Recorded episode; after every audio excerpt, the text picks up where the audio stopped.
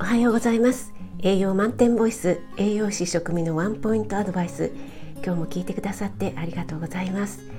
日々の食材をピックアップして栄養について短めにお話ししています。お出かけ前の支度中移動中に耳だけ傾けていただけると嬉しいです。夜は今まで通り簡単聞くレシピ食品の効果効能について放送しています。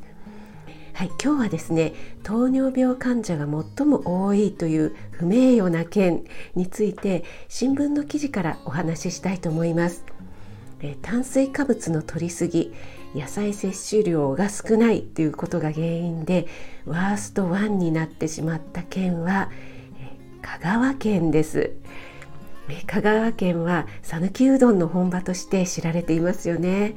讃岐うどんね本当に美味しいですよね。美味しいだけに讃岐うどんがですね日常的に食べられている。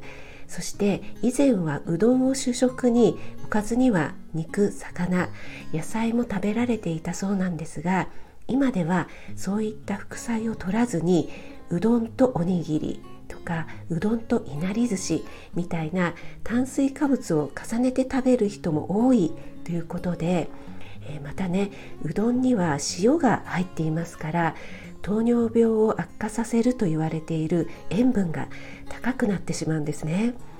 えこうした事情もあって2011年に糖尿病患者数全国ワースト1位になってしまいました。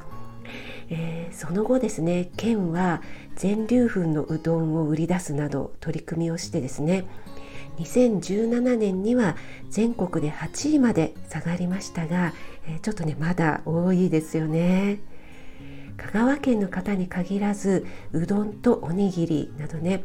炭水化物を重ねて食べている方は気をつけてくださいね。あなたが美味しく食べて美しく健康になれる第一歩全力で応援します。フォローいいね押していただけると嬉しいです。5月13日木曜日今日も良い一日となりますように気をつけていってらっしゃい。